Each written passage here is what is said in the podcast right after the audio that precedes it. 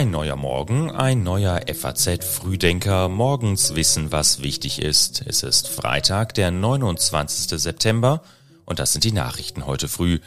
Die USA steuern auf den Shutdown zu. Spaniens Parlament stimmt abermals über Fecho ab und in Kiew startet der erste Marathon seit Kriegsbeginn. Zunächst aber die Meldungen aus der Nacht. Deutschland-Ticket vor dem Aus. Das Angebot kostet mehr als ursprünglich geplant. Dieses Jahr zahlt der Bund noch die Hälfte der Mehrkosten, ab 2024 nicht mehr.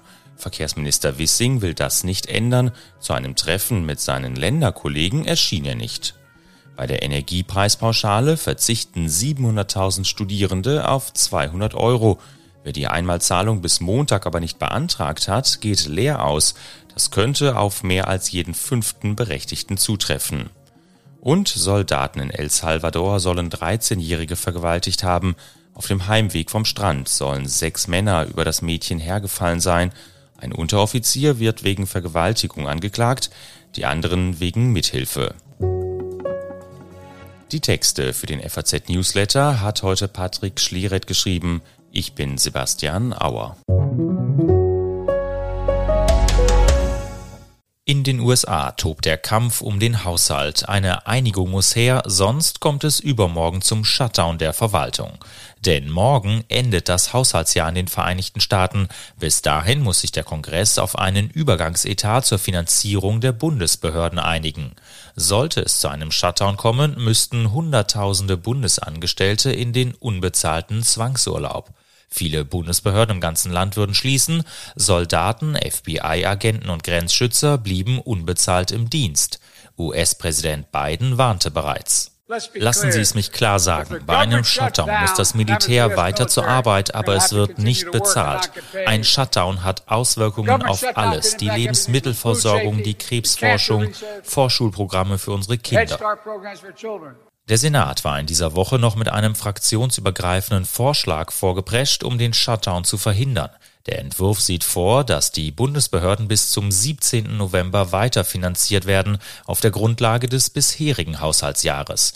Nun kommt es auf das Repräsentantenhaus an. Der Entwurf beinhaltet auch Militärhilfen für die Ukraine in Höhe von 6 Milliarden Dollar. Die Hardliner im Repräsentantenhaus lehnen den Entwurf ab. Spaniens Parlament stimmt abermals über einen neuen Regierungschef ab. Der konservative Fejo war zwar bei der Wahl im Juli als Sieger hervorgegangen, aber am Mittwoch war er trotzdem der Verlierer.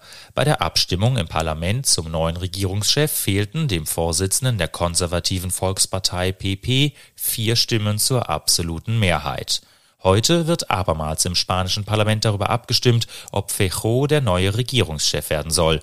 Diesmal würde die einfache Mehrheit reichen, gut möglich aber, dass der Wahlsieger auch dieses Ziel verfehlt.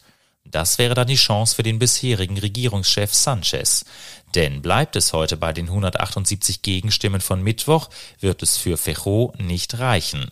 Mittlerweile wird damit gerechnet, dass König Felipe Pedro Sanchez nächste Woche mit der Regierungsbildung beauftragen könnte.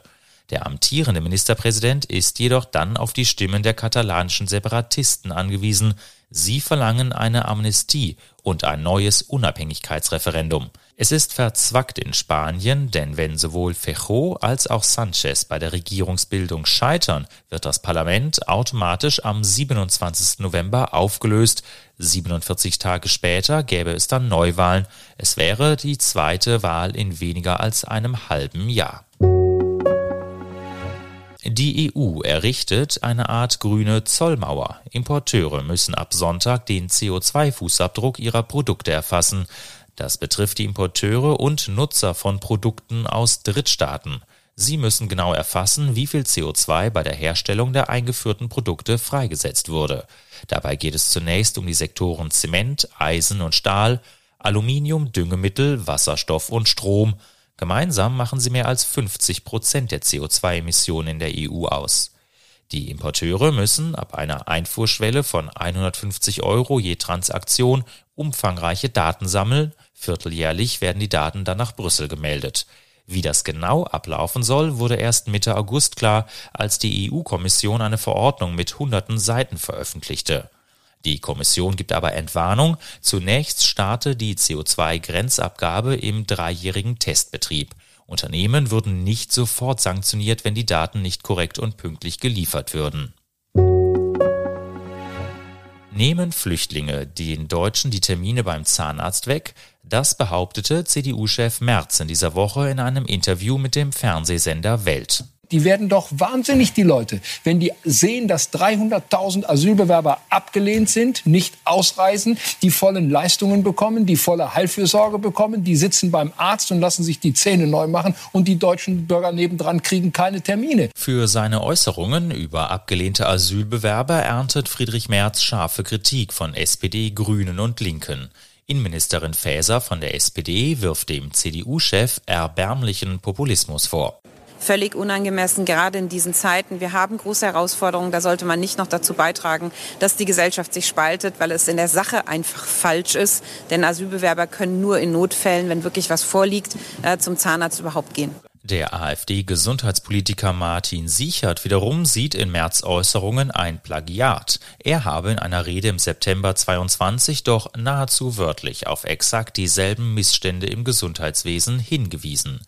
Tatsächlich regelt das Asylbewerberleistungsgesetz, dass Flüchtlinge bei Schmerzen und akuten Erkrankungen behandelt werden, in den ersten Monaten auf Kosten der Sozialämter.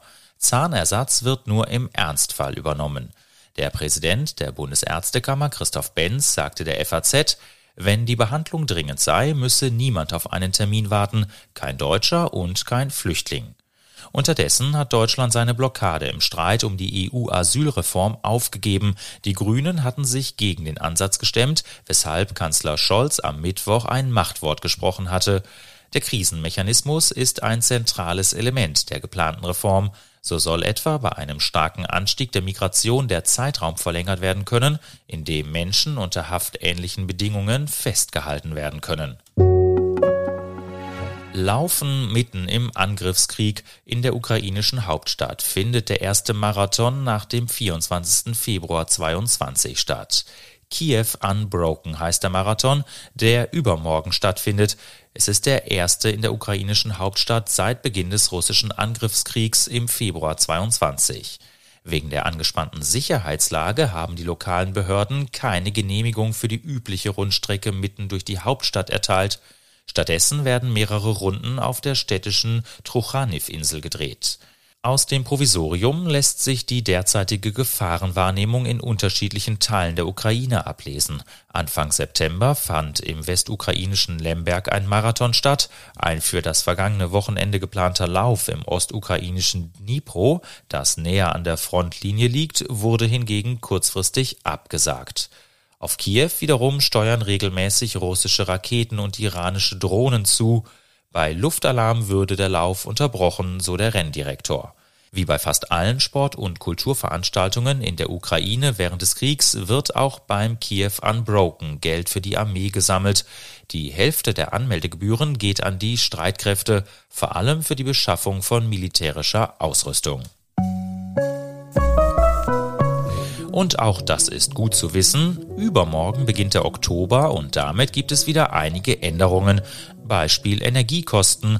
Zu Beginn der Heizperiode könnten Haushalte mit Gasheizung auf Entlastung hoffen.